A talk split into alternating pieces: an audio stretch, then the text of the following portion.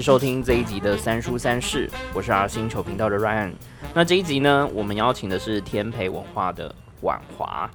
Hi Ryan，好，各位听众大家好。嗨，那我们今天要聊的三本书呢，跟上次也是不一样，就是三本是跟艺术绘画有关的书。对。而且就是大概都在十九世纪中开始到二十世纪初，三位很重要的画家。嗯，那这三位其实就是塞尚、高更跟马蒂斯。那我们就从最年长的塞尚开始好了，就是出生比较 早，他出生比较早。然后他出生的那个时候呢，其实他的家庭算是还蛮富裕的。对啊，呃。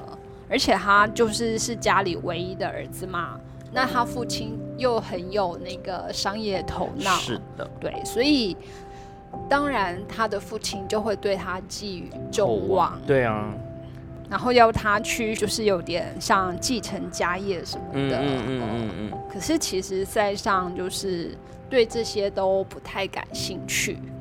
因为他真正的 专长是在别的地方。对，可是其实他在少年时候还蛮有趣的，就是他那时候最好的朋友是那个左拉，对，左拉就是我们知道那个写下娜娜跟酒店的那个左拉。然后那个时候左拉其实就是他觉得塞尚以后可能会成为诗人，对，不过后来就当然没有不像 没有变成诗人，嗯嗯，而是成为画家，对，嗯，那。其实那时候他们家不是住在巴黎嘛，嗯，可是因为后来那个左拉就是离开他，然后就自己先去巴黎，嗯，那塞尚其实对这一点感到有点那个遗憾、心寒，对他觉得就是怎么好朋友可以抛下，因为他跟其他两个，因为塞尚跟其他两个人就是包括佐拉跟另外一个好朋友形影不离嘛，就是三个人感情很好，对，那所以后来就是其实巴黎对塞尚来讲就变成一个。就是他很想望的地方，所以他后来就是也是跟 跟他爸爸一直念一直念，就说他想要去巴黎，想要去巴黎。那他父亲其实最后还是有那个有让他上巴黎去。嗯，那他到了巴黎之后呢，就是大家大概也都有概念。那当时整个法国或者是欧洲绘画的那个呃重镇，嗯，对，就是在巴黎。那而且巴黎就是很多咖啡馆。然后他们就很喜欢在咖啡馆中流连，嗯，然后就会大家就是有事没事就开始在里面聊天啊，聊自己的创作理念啊，聊自己的理想什么的。那当然就是那个塞尚其实也也跟这一群人一起都在那里，那也从中就是让他知道，哎，他其实还蛮喜欢绘画，因为他虽然。我们刚刚有讲到他很喜欢绘画嘛，但是他在学校念的是法律，对，就他爸爸很希望他之后是要能成为有一些才，可是嗯好，就也没有放弃哦。他去念法律的过程中，就是也没有放弃画画这件事情。对，而且他就反正就会跟朋友抱怨说啊，法律时代都是很扭曲的东西啊，他一点都不想要那个。就是继续念法律，然后反而是他会去买那个画回去研究。嗯嗯嗯。那就是其实他自己可能真的本身就有那个艺术天分，所以所以他也还蛮能够很快的就进入那个状况。因为其实他们家家境还不错嘛，所以他小时候接触到的一些，不管是呃空间，甚至是他住的地方。其实都，我觉得有带给他比较多弹性跟自由。然后在学习上，他的爸爸虽然要他念的是法律，但应该也知道他自己的小孩是喜欢艺术这件事情。对啊，所以其实我觉得他父亲其实算对他也还不错，很好。对，就还是支持他，然后让他去巴黎。那他去巴黎之后，其实他就进入了那个瑞士学院去学画。嗯。而且啊，那时候就是会画那个人体模型，对，所以大家就给他一个绰号叫“筋筋肉男”。对，然后就觉得，因为他喜欢画研究身体的各个，譬如说肌理啊，然后呃，包括肌肉的轮廓、线条等等。那他可能在学校里面，其实光听那样的一些描述，你就觉得他在学校应该是非常特立独行，或行为比较。迥异。对，然后就是他其实本身算是个性别扭吧，对，边缘吗？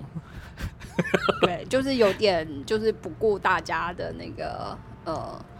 然后可是其实他因为那个时候变成你要在巴黎又在画坛上打出一点名声的话，你还是得要去参加那个他们那时候的沙龙展什么的。然后可是其实他也试着去考那个正规的。所谓正规的艺术学院，可是就被就被拒绝了。他很不适合。对，然后他要去参加沙龙展，其实也一直都没有顺利的那个入选。嗯，可是其实这些都没有阻碍他想要画画的心。嗯。那我觉得这个就还蛮符合他的个性，对。然后我觉得我还蛮喜欢他很年轻的时候的创作的风格，就是干嘛耸动的情欲作品就是那种暗黑的浪漫主义，就那些情节跟他可能是从呃文学作品里面去找到灵感，然后去绘制，就是跟以前比较古典的画派的那种或是神话传说完全不同的表现方式，就去挖掘那种比较。呃，譬如说暴力的、血腥的，我觉得多少可能也可以理解，就是他想要从上面找到一些破口。对，而且其实看他那时候，就是虽然被迫读法律，可是其实他对于像文学或哲学方面的那个涵养，其实都还蛮惊人的。有一些批判的思维也放进去。对，然后像就是他到巴黎之后，就是还是有跟左拉联络联系上嘛，所以你看就是。嗯，刚刚讲说，哎，他早期的这些画，包括强暴啊、狂欢或谋谋杀这些画作的主题，其实，在左拉的那个小说里头，其实也有同样的主题出现。那就是对他们就会对于像这样子的那个题目非常的关心。那看那个时候的画作，就的确还有蛮大的那种。就是蛮沉重的压迫感。我觉得那个时候的文学，包括评论，还有甚至艺术之间的连结性其实很强。那也有可能是因为这群人可能生活在同样的场域，甚至是在同样的沙龙里面去做交流，所以这些互相的影响，其实。对彼此的作品都有很大的启发。对，不过后来也有评论家说，哎，其实他那个画里头蕴含的那种狂暴跟愤怒，其实有一部分其实是反映了画家自身内在的那种。哦，这个绝对，我觉得我非常理解他，这一定是从他的行为跟个性，然后再回推他的作品的转变啊，风格是有。因为包括说，你看左拉，他后来也是写比较多评论。嗯，除了他自己的作品之外，你还是可以发现，就是他从以前的个性，其实大概就可以推得出有点蛛丝马迹是这样。对，而且好，就是看起来好像还有蛮明显的那个反社会性。对啊，而且他就会有点那种，就是既自我封闭，然后又愤世。他是所以就是三上其实个性还蛮强烈。那我们也可以从这样知道，呃，他活的那个时代虽然。就是浪漫主义，已经算是那个有点有点烂掉，没有，而且还没还没烂掉，应该是说好方兴未艾吧。就是他已经出了一点名声，对对对，嗯，因为浪漫主义早期还是蛮辛苦的嘛，就是被大家嘲笑。那可是到到他的这个时候，其实已经已经算站稳了一一些那个。可是对塞尚这样个性的人来讲，就是。你会觉得，哎，他应该不会走浪漫他绝对不会按照这个。对，嗯，所以的确也是。那但是就不容否认是，哎，他受他有受到的那个浪漫主义其他人的影响。那可是他自己很早就说，哎，他要走离经叛道的艺术路线。嗯。可是他就很好玩，我觉得很有趣的是，哎，他面对真人模特儿的时候。他没有办法专心的作画，可是他他没有办法专心，并不是他心猿意马，而是他就是没有办法那个好好的面对人。对，嗯，就是又这又很反映到他自己的对，然后他也会从一些比如说印刷品，或是说其他东西去临摹，或者是说对，因为他这样就可以不用面对真人模特，而且他不会动嘛，所以你想要怎么摆他都。画家就是就是以前画家都是要有那个。model 在那边，然后让他画嘛，嗯，可是一个没有办法面对 model 的画家，嗯，好，所以他后来让他开始打开名声的，其实是他的静物画。嗯，那他也自己琢磨出他自己惯用的那个绘画方式。我觉得他的画作里面，尤其是人物，好像都有一点点，我觉得有一种尴尬跟小冲突的感觉，就是有一些不太对的感觉。然后包括就是说，他不是有一有一个时期，其实就是会找找他的叔叔当他的模特，然后摆一些他想要的姿势或者是怎样。其实那个部分也是有一点 有点囧，有点小尴尬。即使是这么熟的人在你面前，然后你还是在画的过程，或其实都没有让他觉得是这是一个很愉快的创作过程。嗯，所以就是后来我觉得他找就是。往静物化的方向发展，其实是对的。然后，可是就是他又会有那种非常吹毛求疵的时候。那因为像他就说，哦，那个他画静物画，他可能会花个三天五天在那边好好的摆，然后去看那个光线对不对，然后那个东西应该要怎么样去摆。然后，所以他会抱怨说那个水果烂的太快了。可是明明就是他画的太慢，而且他光摆就要摆很久。嗯，那他的像这样的性格，就是要说是追求完美嘛？不知道，反正就是他有他自己坚持的那种，就是和谐跟平衡感。嗯，那。这样子的那个，就是反而是在他画中才能够呈现。嗯嗯，所以其实看他的静物画跟看他的那个肖像画，嗯，就是差，就是给人的那种感觉差距很大。嗯，因为像嗯，他有名的那个他画爸爸正在阅读报纸的那一幅啊，其实那我觉得里面就有非常多。呃，不同的情绪掺杂在里面，但是你在静物画的时候，其实这一块你是，我觉得在看的时候比较没有那么多，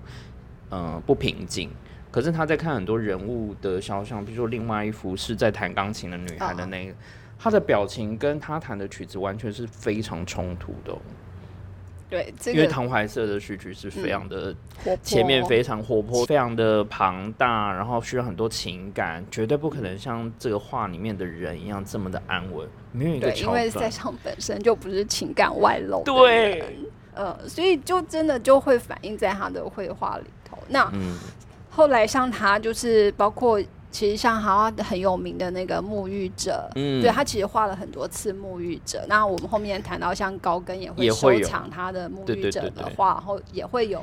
沐浴者的。对，像就是塞尚自己还有画那个哦奥林匹亚这一个，对，那他其实就是在视角上面，他就做了一个很大的转换。嗯，这个时候他的画家。本身画进去那个画里头，就这幅画其实它是模仿，不是模仿，就是有点主题有接近那个马内的奥林匹亚。嗯嗯，就是你看他们就是会看模特儿的方式就很不同。嗯，因为呃，如果你看马内的那幅奥林匹亚，你会发现呃，模特的卧姿躺的那个样子跟他的构图其实就是非常古典。的感觉在透视上，可是到了嗯，就是塞上他的这幅里面，你会发现他有打破很多东西，就包括模特的样子，就是他的这个姿势其实并不是那么的，他有一点神话感，而且就是他不会追求美型，嗯，那他的这个特点就包括就会也呈现在像我们刚刚讲的那个沐浴者，然后你看就是一群人在河边沐浴，可是。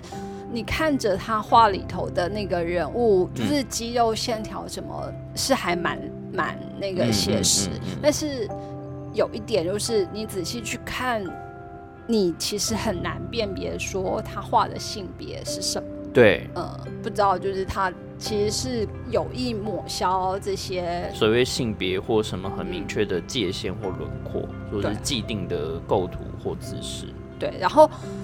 这是跟他自己本身后来就是形成一个很重要，他的中心思想有关，就是他觉得他要看的不是事物的表表象，嗯，而是他要看事物的核心，嗯嗯。那像这样子的概念，其实后来我们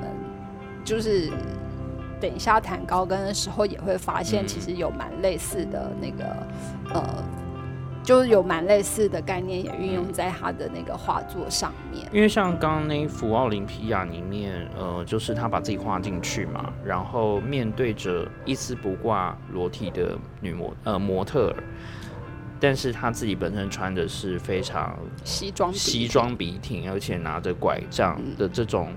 呃，你觉得就其实，在画面的寓意上就很冲突。然后包括说刚刚弹钢琴的女孩，其实她。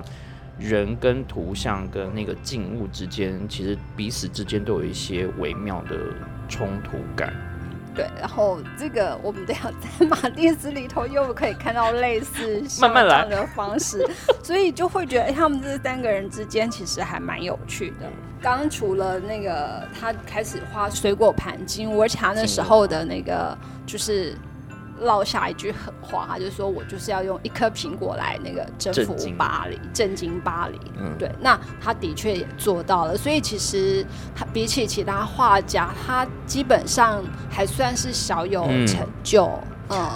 可是其可是他并没有就是一直固守在巴黎，就是反而他后来就是越来越清楚自己想要画的是什么，所以他就开始就是会去。游走各方，嗯哼，然后像刚进入画的那一幅啊，嗯，它是油画，可是它既有静物当中可以感受得到这个物体的重量之外，可是却没有像以往的呃油画那样看起来有很厚重，因为它颜料跟它的整个色系其实是比较重的，但你没有感觉说是很有负担。然后再就是那颗苹果嘛。就应该会有很多人会去刻意去解释说，比如说他特别讲了苹果，那苹果的意思又有很多，比如说在圣经里面又代表了诱惑啊等等，所以他又留给了很多呃让评论家有一些可以去讨论的空间。这一块我也觉得让大家可以去讨论他的作品。好，可是就是虽然说他好像树立了某些自己的名声跟成就，那但是他还是终究。嗯，被巴黎拒绝，他应该很不讨喜啊。巴黎应该很不喜欢这种路线，包括作品有点太前面，或者是说太他自己。嗯，所以后来他还是回到他就是那个从小长大的那个什么艾克斯，对艾克斯那里。然后，可是他也很奇怪，就是其实他到巴黎之后，呃，他没有他没有结婚，可是他有太太，就是给小孩，呃。那他就有点，就是也不敢跟他爸嘛，就不敢跟家里说，所以他就他有点那个把他们藏起来。那后来还是还是因为他爸妈的那个逼迫，逼迫之下才把他娶回来。对，因为要给小孩一个，就是不要不要变成那个非婚生子嘛。嗯，那可是其实他就对于他的家庭，就常常常是聚少离多啦。对啊，你看从他是。发下誓言，就说他想要用苹果震惊巴黎，到最后从巴黎这边有点像是失忆，然后回到他自己的家乡去，然后再就是原本他没有那么 对于婚姻这这件事情，好像他没有想的那么多，但是又终究还是必须要有婚姻这件事。对，然后可是反正他后来就是回到他自己。家乡，然后跟左拉开始那个画，他后来画了很多幅的那个圣维克多山，嗯呃，这个好像就有点变成像他心中的那种圣山。可是就是我们在看他画的这个山，就是又跟前面的印象派的那个画有，我觉得有点不同。嗯，像他这一幅的话，我觉得在光线上。就会比较多，在过去以往，包括它的肖像跟其他部分，其实就没有那么多那么强烈，甚至很聚焦在这个。可是这一幅里面，你会发现山的重点，对他其实会一直去画，然后而且他画就是就像刚刚讲的，他想画出是他面对这座山所产生的种种的那个。感感情啊，情感，所以看起来好像不是那么写实。对，呃，而且它的那就是包括它光线上的变化，或者是跟它周围景物的融合，那其实一直都是他面对这座山的时候，自己情绪很直接的反应。嗯，那这是他用在他的绘画上面，其实是很特别的、很特别的一点。你就想说，他明明是反社会的人，可是他情感这么丰沛，对啊，而且不管面对人跟风景，嗯，他还是可以找到一个去表达的方式。反而就面对就是比较规范性的东西、条约或是世俗的这种既定的成见等等，他就比较反。但对于面对这种他眼前觉得他想要画下来跟冲动想要捕捉的东西的时候，又比较接近很情感直觉性的表达。后来反正就是这座山，其实也算是他一个很重要的标记所在。对。然后就除了山之外，他。还是一直尝试各种不同的那个静物画，然后他想要画出一个历久不衰、很常存在的世界。可是实际上，这样子的世界或这样状态其实是根本不存在。对啊，所以就是你会看到他整个人其实说起来还是非常的冲突。嗯。他对于静物画就还是一再的那个研究，对。那所以像高更很喜欢他的作品。那另外就是有一位那个哲学家梅洛庞蒂，其实也算是塞尚的粉丝啊。对啊，对。那他其实有一幅就是很有名的叫《玩牌的人》。嗯。那你看，就是画面上有两个男子，然后周围有一些物体。嗯。那个可是其实，在塞尚笔下。就是重点反而会变成，比方说像衣领、烟斗、酒瓶或纸牌上的那个摆点，就是，呃，我们可以想象，就比方说，好，你像这一幅画里头如果有人物出现，可是那个人物通常是会是那个画的重点，对，嗯，可是看塞上的话，他反而把人物也当成静物之一，嗯，对，所以你看他这个的时候，你反而不会有。就是两个人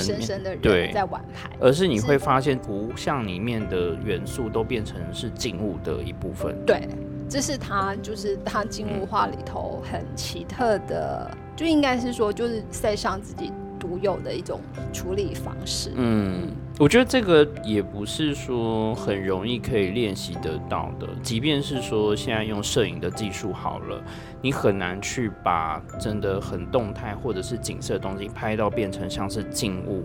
的感觉，你都很容易会把它拍得很有生命。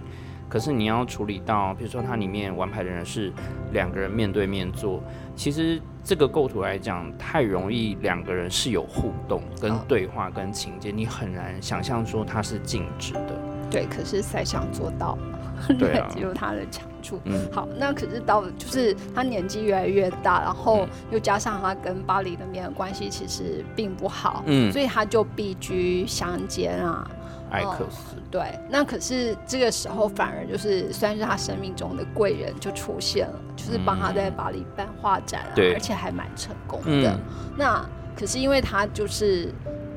自己不去巴黎了，那反而就是把那些就是想要上门求教的学生啊、年轻人啊，或者是其他粉丝，就是他们必须。要自己跑去乡间去找塞尚，嗯，这个人不是不是呃，就是有帮助过他的那个人，其实，在我们聊梵谷的时候，也有提到的那个唐吉老爹。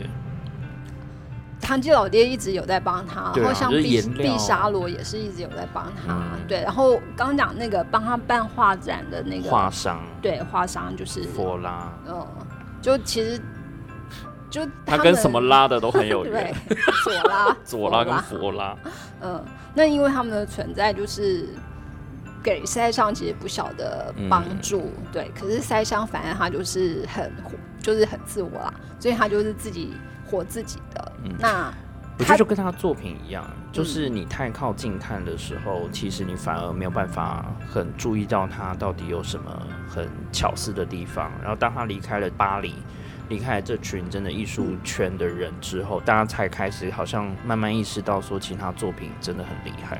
对啊，然后其实他那时候反正就是连帮助他的朋友他都不太理了。嗯，对，所以包括像那个就是毕沙罗啊、莫内、雷诺瓦等人，就是也都被塞尚排挤，而且塞尚还会。跟别人说那个其他人不要想来影响我，不要想来操控我。嗯，可是就是个性越来越古怪。嗯，可是他的画作就反而是另外越来越平衡，越来越和谐，甚至有他就是一直想要追求的那种很恒定的那种意境。对啊，所以就是你看他的画的时候，如果你没有了解他的人，那你会觉得哎。那好像就讲，可是当你如果了解他的那个生平跟个性，在看他的画的时候，你就会看到很多，哎，竟然有这么，就是为什么这样子的人可以画出这样子的画？那那个不同的那个层次感，其实就很清楚的呈现出来。不能以貌取人，也不是啊，就是不能以画。去只单纯就画来看一个人，而是可能这个人跟这个画之间的变化是最有趣。对啊，然后塞尚他其实就说他要画画画画到死，那果然的确就是在他去世的那一年，嗯，哦，他其实就是在去世的前几天就误判天气状况，然后还是外出作画，那回来的时候遇到暴风雨，然后昏倒。不过就是。还蛮幸运的，虽然是有被人发现，然后救回家。可是他隔天呢，就是觉得自己好像又好了，然后又外出去画画。不过就是回家的时候，那个肺炎发作，那病况严重，嗯，所以后来就就是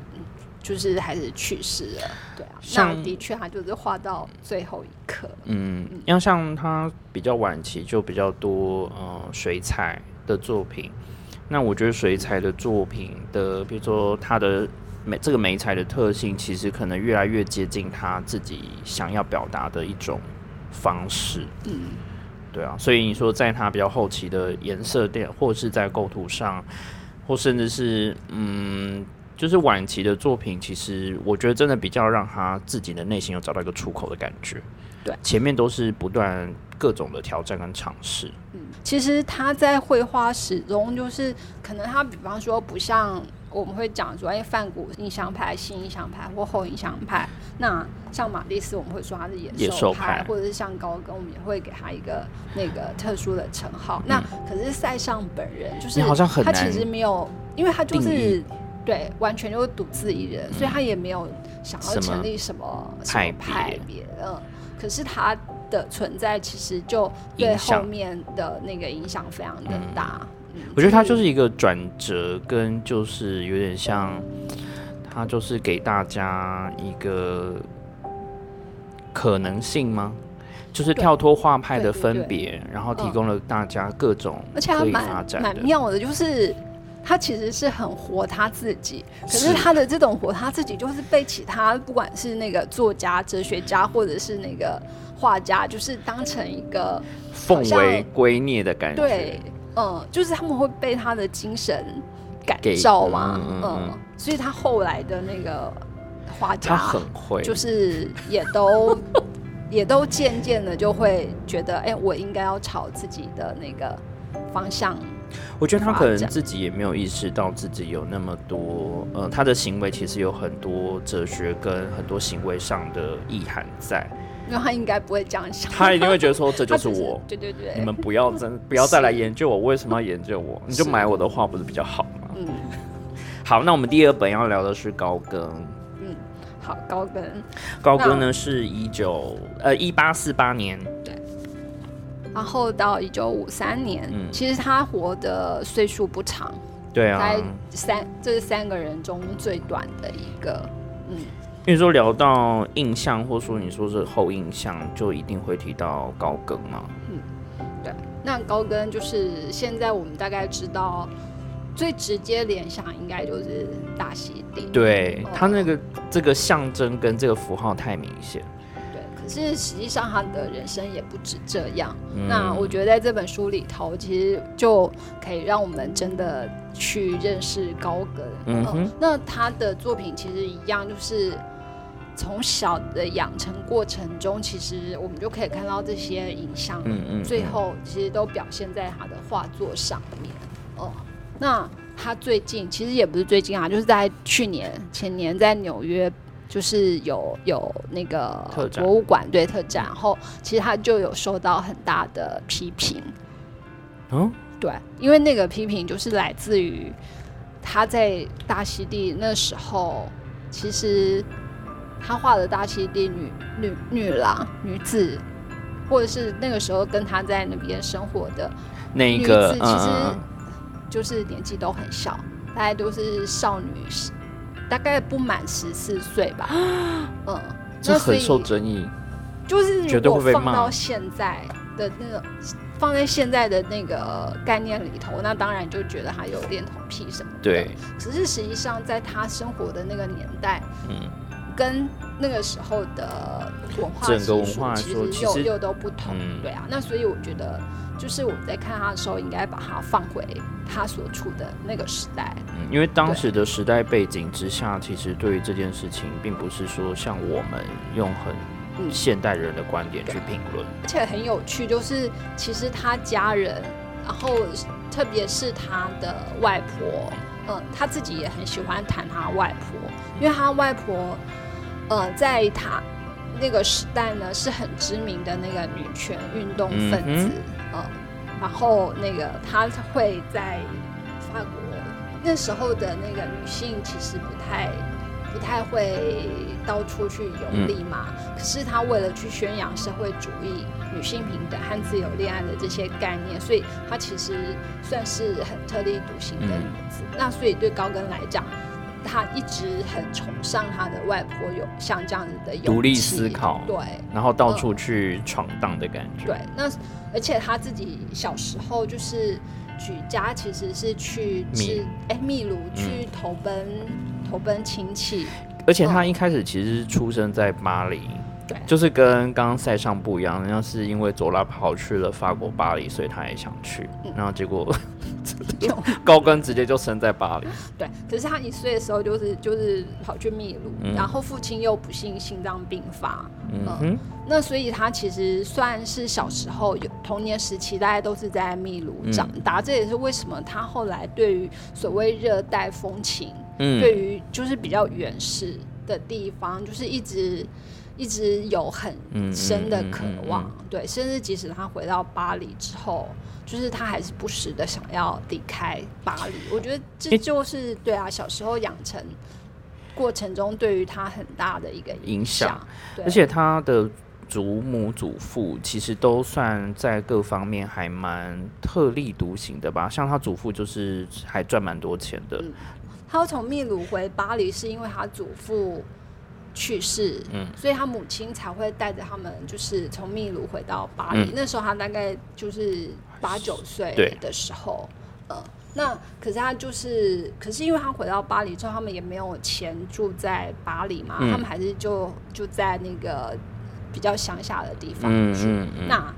可是他到就是长大到十七岁的时候，他就决定他要出海。嗯，可是，在那之前，我觉得有一件事还影响他，甚至到后来，就是有一把小刀，雕刻小刀。他以前因为呃，他要回去嘛。就是要搬回去法国，然后其实他们就是回去上课之后，他其实跟同年龄的孩子应该相处的不是很可以，因为就你看跟经历不一样，对，跟在法国长大跟在秘鲁长大，就是大概很难有共同的话题吧。然后他就是有看到呃小朋友，反正他就是说他有想要成为伟大的雕刻家。就是这一句话，其实我觉得在他，你你可以发现，在他后来的作品里面就可以看得到。对，后来雕刻也是他很重要的一个表现创作方式。不过，反正他就是出海，对，出海，而且一去就是六年，在海上，然后就跑遍了南美洲啊、加勒比海、印度、北极等等的海港。那可是南方大海还是他最喜欢的地方，嗯，然后他也在过程中一样来读哲学家卢梭的作品，嗯嗯，所以都还是有受到文学作品的影响在作品里面，嗯。不过后来就他认识了一个女子啊，一个那个来自于丹麦的女子。原本呢，他觉得婚姻生活好像可以带给他安定感。事实上没有，可是没有。对他结婚之后，他也不想一直待在一个地方，而且他那时候其实是去那个证券交易所工作，嗯，然后他也做的蛮成功的，所以赚的钱也不算少。可是他还是觉得，哎，他想要画画，他想要做艺术创作。那个时候好像法国股市发生大崩盘啊，可是他反而没有受影响。但但是他却辞掉了那个工作，操盘很厉害。然后就觉得，哎，好吧，有没有选错？对，好，就是其实他周边的人也都是这样想。那可是他。大概已经很确定自己要走艺术的路，而且他也不想过那种一成不变的生活。因为你看，就是你在海上已经漫游六年了，那你回到平地或是对啊，那结婚，嗯，所以这种安定感其实不是他想要的。所以他在作品里面表达出来，譬如说他用他太太当模特的大理石像这件事情，就会让人家觉得说，其实这有很多影射，就是你为什么要选择这个美材，用这种方式去表现。某一部分也是在反映他对于婚姻这件事情的感受。对，就他不是可以被婚姻绑住的人。好，不过反正他那时候在在那个艺坛画坛，算是还蛮左右逢源，可能跟他本人的那个个性也是有很大的关系吧。然后像刚才讲到的那个唐吉老爹，对，然后他也是会那个对。对高跟有还蛮大的影响，嗯，然后高跟的时候，因为薪水不少，所以他就会买画，买画回去研究。那研究之后，其实就是真的是有艺术天分了，所以他的进步还算蛮快的。嗯嗯，可是他那时候也是会跟像呃，刚在那个赛上已经出现过的毕沙鲁啊、莫莫内、雷诺瓦这些人，就是混在一起来。因为他其实也常常混那个咖啡店，对。可是后来就是反而就是他想要参加那个画展的时候呢，莫内跟雷诺瓦就拒绝跟他举办联展，因为他们那时候就觉得你高跟哪根葱，而且你都是在模仿我们啊，嗯，对。然后那时候的画家其实讲起来竞争还蛮激烈，而且彼此真的有在参考。对，然后所以其实赛上也曾经就是被高跟气到，因为高跟就是有一次也是就开玩笑的说啊，如果那个你知道那个赛上怎么画画的话，那你赶快把那个规则告诉我，我就可以那样画。那其实他在开玩笑，可是就是塞上。严肃的塞上，看到这就是知道这个时候对他爆炸，然后就觉得你你你你哪根从那个这样子对，然后他就一直觉得他是在剽窃他的那个作。我觉得那时候那一群人彼此就是拥有的能力天分都很高，然后彼此刺激，但是也彼彼此在诋毁对方。对，然后因为赛上也有去，他知道高更要去大溪地啊，然后他就觉得，哎，你高更就是要去南太平洋，利用他的感官知觉，嗯，可是其实就高更去了，然后他后来还是有慢慢证明自己走的路其实是跟其他人也不一样，嗯，一边学习那个毕沙罗指导之下的那个浪漫画派，可是。可是他就是还是有找到他自己，对自己渐渐的那个有自己的风格出来。其实我觉得那一阵子比较像是在实验诶，就是说包括他的生活也是另外一种新的挑战，然后接受呃毕沙罗的这一块，其实都是很实验性质，他也是在摸索。对啊，对。然后他因为他不是学院派里头出来的，嗯。我觉得这一点应该就也是人家很想要攻击他，就是同时期的人想要攻击他的。可是其他浪漫派画家也也不太，其实每个人都很对啊，不务正业的感觉。嗯，好，那反正他那时候就。还是自己开始在画画就对，然后因为也没有太多钱，因为也找不到那个人买他的画，所以他也不就是也只能跑去比较乡下的地方租房子住。但我觉得这个时期，呃，他居住的环境对他创作的影响也有点大，因为就是包括他画的风景跟，比如说，嗯，他想画的主题，都跟自然其实有很大关系。对，而且就是对于。对于当事人来讲，其实他的画风还是属于比较前卫的。对啊，我觉得在用色上跟那个技法上，其实真的跟其他人是完全不一样。嗯，反而他离群所居，对。然后后来就跑去那个布列塔尼。对对对对。那虽然说同样在法国，可是布列塔尼就毕竟比较南方，嗯，那就蛮符合，就是他后就是要跟自己心中想象的那种比较偏热带风情，又呃。应该说比较原始啦，嗯，他其实就一直想要追求就是未受文明污染的地方，因为在热带的岛屿，好了，就是上面的植物跟整个景色的色调上，其实是跟在城市里面非常不同，所以他应该是在岛上找到更多他想要的呃感觉，对，然后他就说，哎，他很喜欢布列塔尼。因为他可以看，就是在那边看到野性原始的人。嗯哼。可是实际上，布列塔尼的人并不喜欢他，嗯，就觉得他就是一个怪怪的。对，而且他又是就是在那里，然后他会画那边的妇女什么的。嗯。我觉得那边应该很难接受吧，就是突然有一个外面的人来，然后用一种他们很难理解的方式在观察当地的人。可是高恩其实就是。他会有他自己的既定印象，会把这个印象有有时候是有点强加套到那个地方的人跟跟风土上面。嗯嗯嗯嗯，就他也没有完全是被牵着走，而是他还是有很多很主观的想法。嗯。然后就是这书里，这作者提到一个就很有趣的小插曲，就是我们知道有一个故事叫《蚱蜢跟蚂蚁》嘛，嗯嗯，就是那个老枫丹的对对对的寓言故事。然后因为蚱蜢整个夏天游手好闲无所事事，然后蚂蚁很辛勤的工作，所以冬天来的时候蚱蜢会挨饿，然后要蚂蚁帮助，可是那个蚂蚁就拒绝把自己的食物分给他。可是，在那高跟的解读之下，他觉得哎，做错的是蚂蚁，然后他觉得要像蚱蜢那样悠哉休息，悠哉的休息才是理想的生活。嗯，所以他后来就也真的很认真去实践他的悠哉生活，然后包括他想要去那个就是大溪地啊，那没有钱，所以他就他就在船上当那个水手啊，就是。边边打工边赚钱，然后就跟着船一起到那个南洋去。我觉得其实高跟对于呃外在因素的感受能力是很强的，就包括说你可以从一幅那个听到后的幻象这一块这幅画去感受，就是因为有一些像是你要透过文字跟绘画去表达那种所谓看不见的意象。在某些时期来说，其实是它不是前卫，它是完全不可能会被理解的东西。对，然后就是高跟，他就不是要画眼前所见的，对他反而画很多，比方说有点像梦境，嗯，或者是像传说，嗯嗯嗯。那他因为也接触了很多其他地方的那个文化，嗯。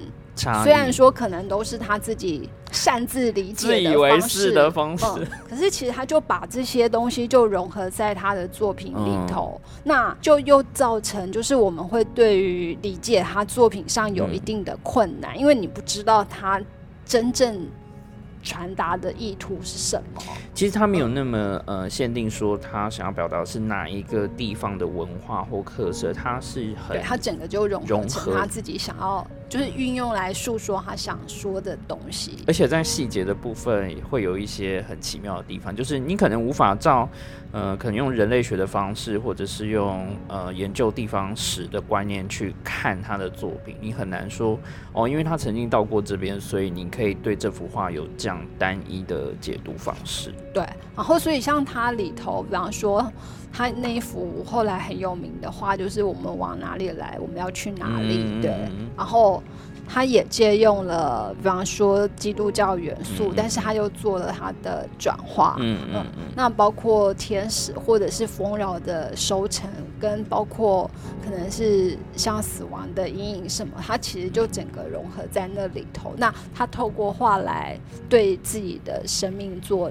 做提问啊，我觉得他后期应该说对，算后期吧，就在描写很多关于恐惧跟死亡，还有所谓这种少女的这几个串联起来的作品，其实还蛮吸引人的。对，然后就是他的那个会带有一种其实还蛮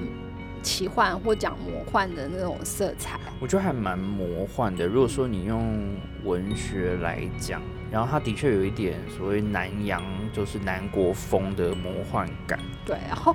可是他去了那个地方，可是他去的是法属殖民地。嗯嗯嗯。然后就是整个因为殖民的关系嘛，那就被改改造成其实很像很像法国，所以高更反而有点不满。对他觉得那个文明而且野蛮，就是野蛮这两个字。在他的那个概念里头是好的，是比较高的。对他觉得应该是要保持那个状态，他们是更接近，就是纯真跟那个人的本质。嗯嗯。那所以当他看到城市就是已经被殖民者破坏掉的时候，他就会想办法，就是一直往深山里头走。那可是很有趣的，就是他其实并不具备生存的能力。所以他到深山里头没有东西吃，就只能靠人家接济他。对啊，那可是又因为他一个外国人的身份，然后留着长发到那里去，所以对于当地的土著来讲，就是语言不通，嗯，然后你又一个奇装异服，又不知道你来自哪里，所以反而好像当地土著就是原住民，在他眼中的野蛮人，就是对他有种崇敬感。可是因为我们知道这种崇敬感也是。也是高跟自己自述的，所以我们不知道不觉得是不是真的？真的。不过这些就是也是他为了想要画他想画的东西，对，那就也做了跟当时其他画家就是都没有做不一样的尝试。那因为越到后期，其实也跟他生病有关嘛，就他染病，然后我觉得就整个人的创作走向真的更孤单、更忧郁的状态。然后你看他的画像里面的人或表情、情绪，其实都，我觉得已经又又开始在往更原始、更根本的问题，就是生死之后的这个思考。对，可是他又又像从他年轻一直到中年，到到后来，他又会在自画像中把自己跟上帝有点算是重叠起来，就是他觉得哎，透过他的画，其实。他在画的时候，他有上帝这样子的位置，对。可是他又是一个被他其实后来就被平凡的人背叛跟那个谋杀嘛，对。那高跟自己也有点类似，就是以这样子来自况，就是其实我蛮厉害，可是因为你们都不懂我，然后所以你们都觉得我是一个奇怪的人。怎么办？他们几个都有同样的调调，对啊，就是他们的视角跟别人都是不一样，而且是很独特，跟已经接近是，呃，已经是超越宗教的感觉，就他自己就是一个教派，跟他就是一个很独特的观点，对。好，然后我们就进入了第三本，就是马蒂斯。嗯，马蒂斯的作品，我想就是大家应该也会非常的熟悉，非常熟。那包括有一些剪纸作品，或者是像贴的感觉。嗯嗯嗯。好，那马蒂斯。其实他在这三个人里头，他是唯一一个经历那个两次二次世界大战。对，那他自己本身出生在法国，可是他出生的那个地方是大概比较靠法国北边。嗯哼，嗯，所以在他小时候的印象就是天空暗沉啊，然后就是一个看起来就是一个鸟不生蛋的地方。那又因为他们就是当地从事纺织业跟种甜菜。嗯。那所以整个风景什么其实是非常的单调的，对啊，因为还是以纺织为主嘛，所以其实周边应该都没有什么地方才能够盖厂房。对，然后对于是少年马蒂斯来讲，其实他很期盼就是像马戏团这些带来的那个生动的色彩，而且他一直想就是跟着马戏团离开那个阴暗的地方。我还蛮喜欢那一段，就是讲述他小时候因为遇到了一个催眠的魔术师，然后让他看到了一种很像幻境的感觉，对，充满色彩，花坛。对啊，这好厉害哦！也变成他后来也有点算是毕生追求的一个景象。就是真的存在魔魔法师的概念。对啊，然后他其实像跟塞尚一样，就是他爸爸，嗯，呃，开种子店嘛，就是也算是那个收入做生意还蛮赚钱的。对，然后就小时候那个父亲都会要求他们要帮忙，嗯，就说动作要快一点啊，就家里那么多种子，所以变成他会从小就觉得自己好像一直让父亲很失望，就是那种。那种父子之间的情感又又有点疏离，对，然后又纠结他一辈子。那包括他后来成为那个知名画家，可是有自己的家的时候，就是找他父亲，请他父亲来新居，结果看到他们精心设计的那个画谱啊，就他父亲也就跟他讲了一句话，说：“你为什么不种一些比较实用的，像是马铃薯呢？”对，就是你知道这个就是完全落差。对啊，然后我觉得不得不说，就是家里从事纺织这一块，然后到他算是接触到工业化的元素，这些对他其实创作是有很大的影响。对，然后他自己对这点也很有自觉，所以他后来会说：“哎，他的艺术其实是根植于他从小耳濡目染的那个纺织来的。”嗯嗯嗯。那这也影响他在运笔一开始画的时候。对。那如果去细看他画作上的那个细部的话，可以看到，哎，他真的很像那个就是在纺织在交织一起的感觉。所以。就从中我们也可以理解，其实他一开始还蛮喜欢塞尚的东西，嗯，那其实也就是来自于塞尚的那个笔触，嗯，其实就跟他这样子非常的类似，所以其实彼此还是有影响的，啊。就是他们几个虽然你说出生的年可能差很多，但是他们也算。有点接近年代的艺术家，对啊，然后马蒂斯就会没钱，还就是拜托太太，就是帮他筹钱，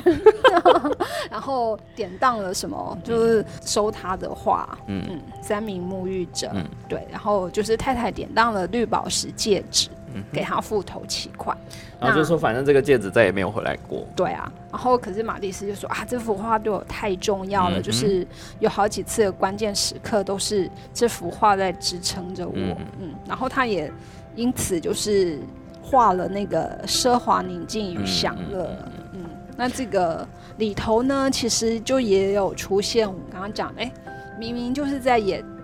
草地上的野餐，让其他人都是。就是画作上其他都是裸女，嗯，是唯一一个那个正装然后正襟危坐的是画家本人，对，这跟我们刚刚描述那个 画师是一样的，嗯。然后我觉得，嗯，你回顾玛丽斯的作品的时候，其实对我比较吸引的就是他的色彩的运用。对，所以像他虽然说一开始还蛮受塞尚影响，但是他的色调就跟塞尚完全不同，他。就采取非常鲜艳的方式来那个，充满生力、生命力。对，所以甚至像那种对比互补色，都一直在出现在他的那个嗯画作上。其实这还蛮商业的感觉，就是用这种很对比色的东西，其实就会比较容易吸引，甚至说延续工业化这一块，就它相对于会被这种产品给吸引。对，可是那要到后来，嗯。那他一开始的时候，实际上他是受到嘲笑的。然后那后来的，就是我们现在说他野兽派有尊称他的意思，可是当时讲他野兽派其实是是贬义，就觉得画的东西都是对像野兽一样，就是不入流。那包括他现在很有名的那个带绿色条纹的马蒂斯太太，就是我们看到他怎么可以把太太画成这样，就是嗯。据那个形容，就是哎，很像亚马逊女战士那样，就是充满阳刚的气息。对，可是其实他太太本人并不是这样。嗯，他有把女性稍微给画的多一点，我觉得是比较英雄感。对，然后就跟古典中，比方说柔美，对柔美，然后像洋娃娃般的那种女性肖像就完全不同。包括肌肤的表现，然后再就是她的呃。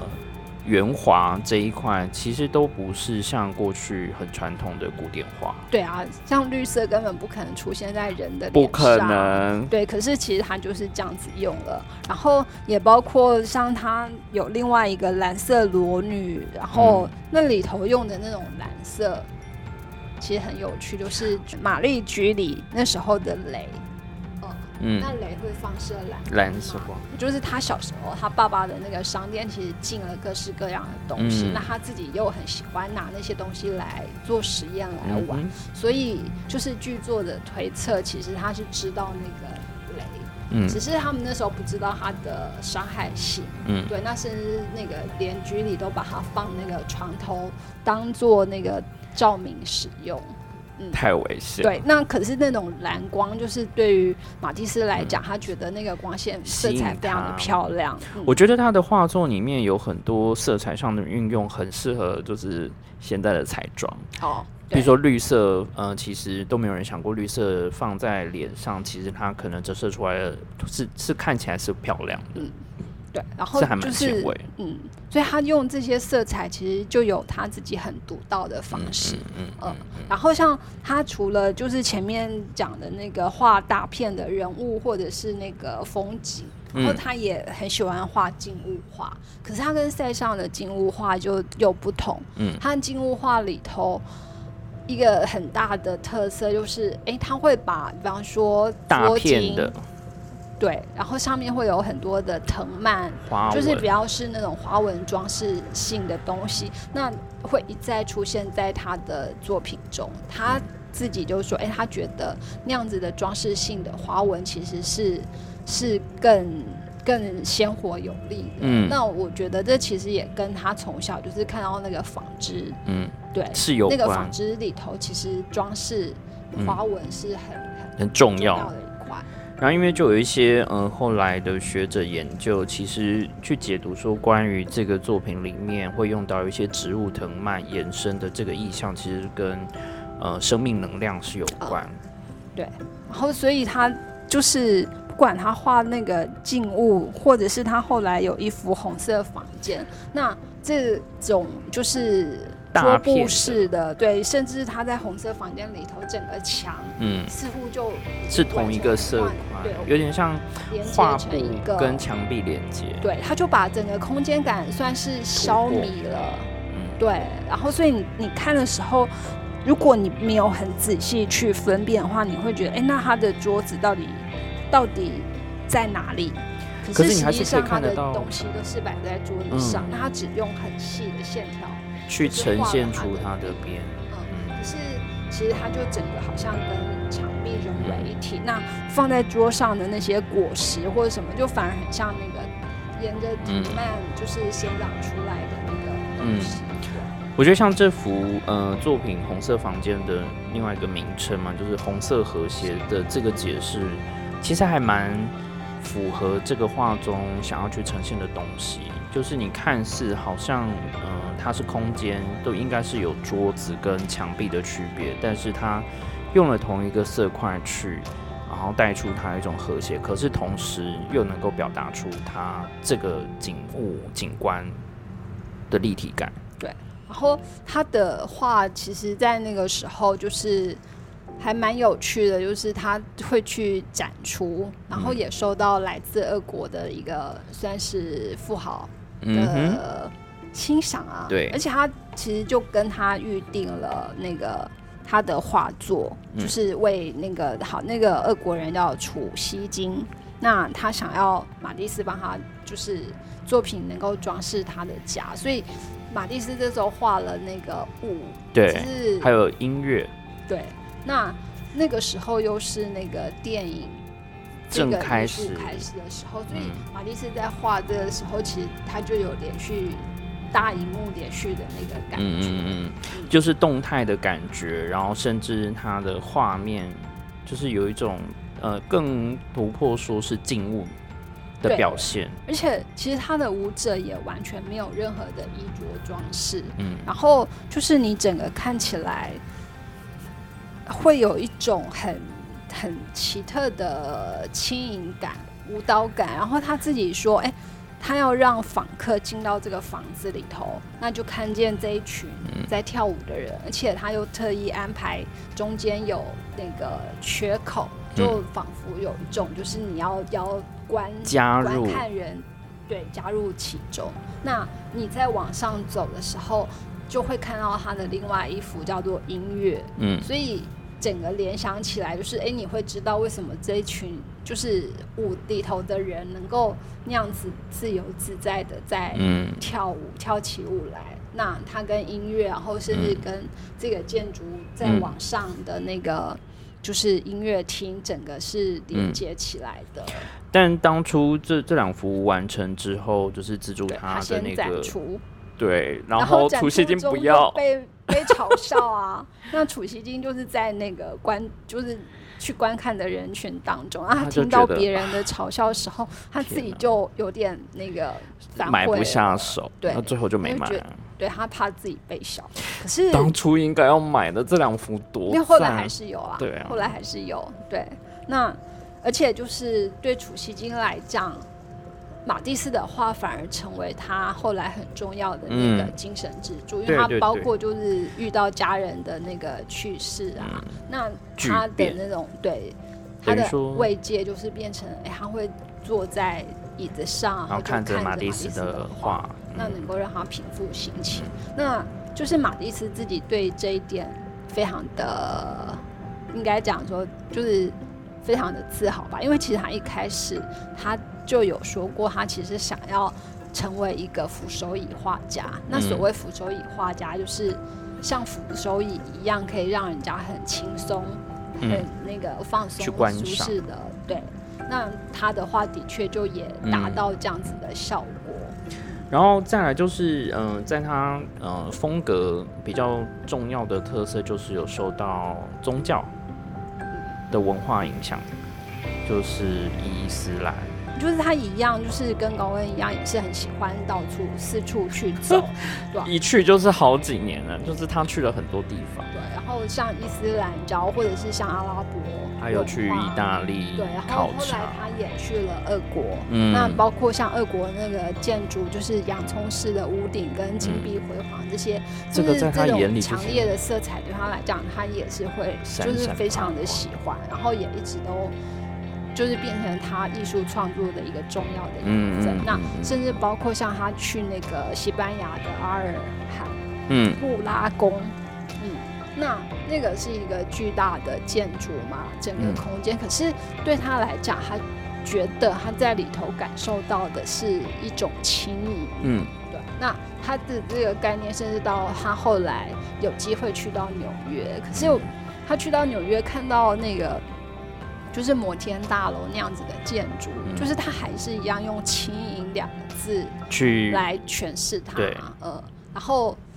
甚至他后来的那个画作，或者是他其他剪纸的那个作品，其实他都有在回应到“轻盈”这两个主题。嗯嗯嗯。那不得不说，就是因为真的经历过战争，所以我觉得他。看到的很多东西，然后甚至接受到的资讯，对他也算是不小的冲击。对，然后包括他创作的方式，就像说，嗯，他去俄国的那一段期间嘛，他就是遇见那个音乐家，嗯嗯，后来也被邀请，就是帮那个舞台演出，对，做戏服。那他就开始发挥了他小时候受到那个纺织工业的熏陶，这就是在他潜意识里面就是根深蒂固的一种创作方式。然后就是他就发现，哎，剪刀似乎比画笔更能够达成他想要表现的，他可以更精准。对，所以他后来就是会有很多这种方式，嗯，用剪刀剪纸，对。我都不得不说，就是他跟音乐上面的结合或是渊源其实不小哎，就是特别是到了俄国之后认识那个 Stravinsky 的作品，你就在舞剧里面其实就可以引发他另外一种创作的手法。对啊，好，那可是就是我们再跳回来讲一下他的那个家庭关系，因为就是他后来那个。跟他妻子就处的不是很好嘛，好像都处的不好哎。对，所以他有试图想要去那个挽回，所以他们一起去摩洛哥什么的。对，就是实际上的那个效果并不怎么样。嗯嗯。那他后来就是分居之后呢，他又画了一幅那个画家妻子的肖像，对，可是跟他一开始画的那个肖像，其实整个感觉就差非常的多，嗯，对。那在他后来就是两个夫妻就是真的分手之后，所画出来的妻子看起来真的就是有一点鬼魅感。对啊，然后眼睛就是变成两个深深的那个黑色，很像鬼魅。对，而且色调真的太惊人。对，所以当他太太看我这幅画的时候，就哭了出来。就对啊，所以他其实就很容易在画中泄露他真的对其他人的情感。所以呢，包括他也否认他跟他的那个模特有外遇有染。可是当他太太看到。他出版的那个画作的时候，就是在里头已经看到了，就是画家本身的欲望，所以也不容得他变。我。哦，这边可以分享一个，以前北美馆有一档展览，然后其实算是回顾画家的生平，然后在呃展出之前，馆方跟家属就有一些小小的争执，原因是因为有几幅画作。其实就是画家跟就是婚外情的人的相关的作品，那那个太太就是非常坚持这个画不能够放在他的特展上面。太太一看就知道这个是在画什么时期跟在哪里。对啊，好，不过反正后来那个马蒂斯就是还是自自行其事啊。那他到就是一八九零年之后呢，他其实就是也跟高更一样，就跑去那个大溪地。对，大溪地，嗯，他也是觉得说，哎，大溪地是一个原始而且未曾堕落的地方，而且就是对马蒂斯来讲，他觉得那里是一个那个不受污染的伊甸园，因为其实他童年所在的地方实在是缺乏色彩，所以他到大溪地的时候，他就非常的喜欢，因为整个自然展现的那种感觉，对，那包括就是。他曾经在魔术师的催眠之下看到了那个花坛，他就他就所以他很喜欢这个地方，然后甚至在这里就是那个他也跑去海里，嗯，那在海里看到的那些光影什么，就让他非常的震撼，而且他那时候其实年纪已经大了嘛，可是海在海里他就觉得哎自己还是悠悠的像一尾角龙什么的。嗯，那他的这些印象，就是其实一直一直存在他的脑海中。对，那他后来就也创作出，比方说像波利尼西亚海啊，波利尼西亚那个什么太阳，就是天空啊，都后来有那个装饰在他自己的住处。其实他的后来的作品都还蛮适合拿来开发成为周边商品，有现在非常的多，对，所以其实就算你不知道那个是马蒂斯，可是看到那个作品一定对对对，嗯。然后再就是有一幅有一个作品，就是一九三零年的时候有收到一个收藏家的委托，对，然后他又画了那个雾，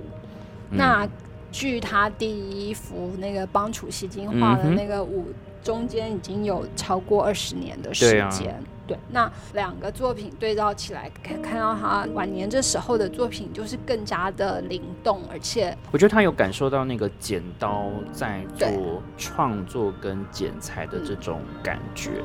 就是让他好像可以更快、更接近他想要表达的方式。对，其实你看他会用那个色彩，然后不会去像原本其实其他画家是用，比方说很多细节去表现出来，所以他让他更我们看到他的舞者就整个就是灰色的，嗯，可是你就可以感受到，哎，他们的那个舞姿啊，怎么样在那边像嬉戏，嗯，那甚至到他后来用剪纸做的那个猴子跟女人。那一幅，那整个其实你就可以看到猴子双手上扬，其实就是还蛮有趣，然后又有一点欢乐的感觉。虽然他后来还是跟太太结束婚姻关系，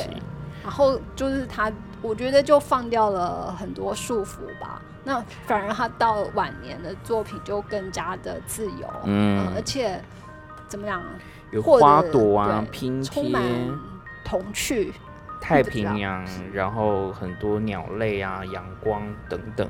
这些真的就是像越来越接近当初那位催眠他的魔术师所所预言，或是甚至给他展现出的那个样貌。对，然后没有我想到高跟跟范谷的关系，就我们都没有讲到。好，可是嗯，好，大家都知道吧？什么？